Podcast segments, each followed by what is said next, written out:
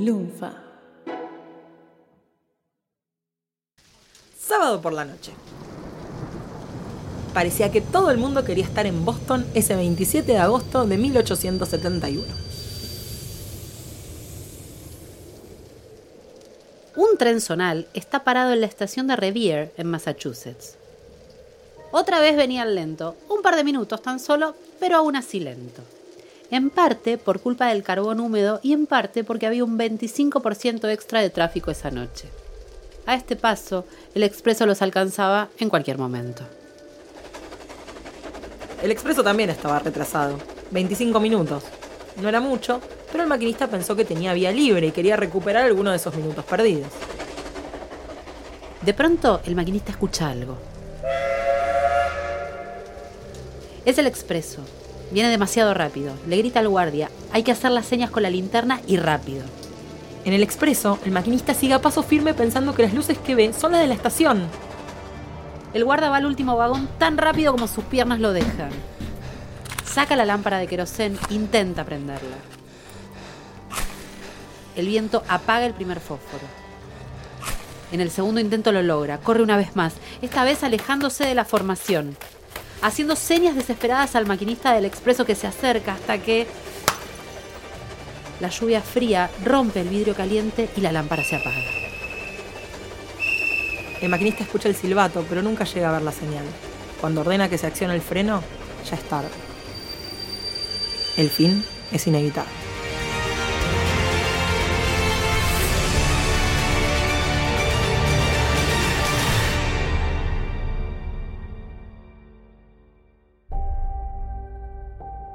Contemos Historias presenta Historias Elementales.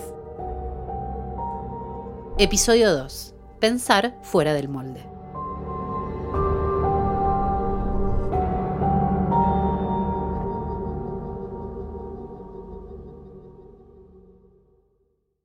Este tipo de accidentes eran muy comunes a finales del siglo XIX. La necesidad de fabricar un vidrio resistente a los cambios bruscos de temperatura era imperiosa. ¿Cómo conseguirlo? La respuesta llegaría de la mano del quinto elemento de la tabla periódica. En 1887, la empresa Schott en Alemania informó el desarrollo de la primera fórmula de vidrio de borosilicato. Los vidrieros se habían dado cuenta de que si le agregaban trióxido de boro, el vidrio se volvía más resistente al choque térmico. A partir de 1893 se comercializó bajo el nombre de Duran. En 1908, la empresa Corning Glass Works comenzó a fabricar Nonex, un vidrio de no expansión térmicamente resistente para las señales de ferrocarril y otras aplicaciones industriales. Y ese podría haber sido el destino final del vidrio de borosilicato, de no ser por Bessie Littleton.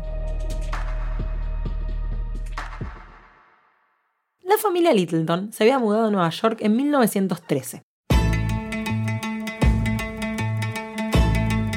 Mientras Bessie se encargaba de la casa, Jessie trabajaba en Corning Glass Works. Eugene Sullivan había contratado al joven físico que trabajaba en la Universidad de Michigan para que se encargara de una división de investigadores. El propósito, que pudieran generar innovaciones en la fabricación del vidrio. La primera tarea de Jessie fue ayudar a crear un nuevo producto a partir del vidrio Nonex. Acostumbrados a los trenes y a las lámparas, cuando llegó a la oficina con un bizcochuelo de chocolate y una sonrisa en el rostro, nadie se imaginó que traía en sus manos una revolución. Mira, si a mí alguien me trae una torta de chocolate al trabajo, me revoluciona y me pone muy feliz. No, no era la torta en sí la revolución. Eso es lo que vos crees. Los del laboratorio no estarían tan de acuerdo con vos. Era una torta de chocolate, Valeria. Bueno, puede ser, pero la revolución más grande fue la otra. Dos días antes, la cacerola nueva que Bessie había comprado se rompió al ponerla en el horno.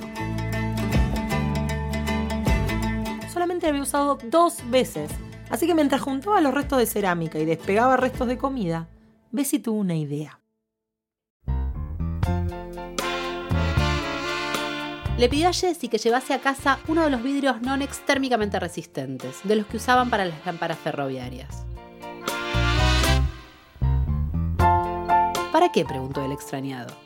Le había contado a Bessie las tareas encomendadas, pero jamás imaginó su respuesta. Para cocinar una torta. resultados del experimento de Bessie fueron excelentes. Cocción más pareja y en menor tiempo. Masa que no se había pegado al vidrio y facilidad para desmoldar. Pero lo mejor podía ver la torta a medida que se cocinaba porque el vidrio era transparente. En 1915, Corning sacó a la venta la línea Pirex y fue un éxito sensacional. A partir de ese momento, desde las pruebas hasta el diseño y la comercialización de productos, las mujeres participaron en el desarrollo de Pirex en cada paso. Legado de Jessie Littleton en Corning fue más allá de poner en práctica la idea de Bessie con la creación de la línea Pirex. Dirigió el departamento de investigación por años y, entre otros trabajos, supervisó el equipo que fabricó el disco para el espejo del telescopio Hale. ¿Y entonces cuál fue el legado de Bessie? Gracias a su capacidad para pensar fuera del molde, hoy el vidrio de borosilicato está en casi todas las cocinas y laboratorios del mundo.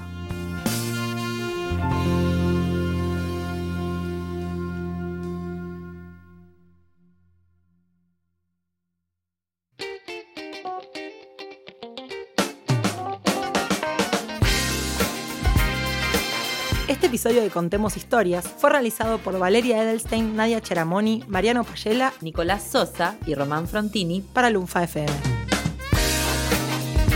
Podés encontrarnos en Twitter como arroba valervejita, arroba nschiara, arroba mmarianop y arroba romancen-bajo. Si quieres escuchar todos los episodios, puedes hacerlo buscando Contemos Historias en Spotify, Apple Podcast o tu aplicación de podcast favorita. ¿Necesitas más podcast en tu vida? Busca Lunfa en tu aplicación de podcast o ingresa a lunfa.fm donde vas a encontrar muchísimas otras series.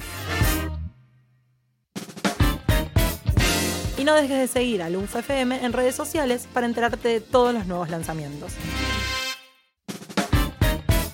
Gracias por escuchar y compartir.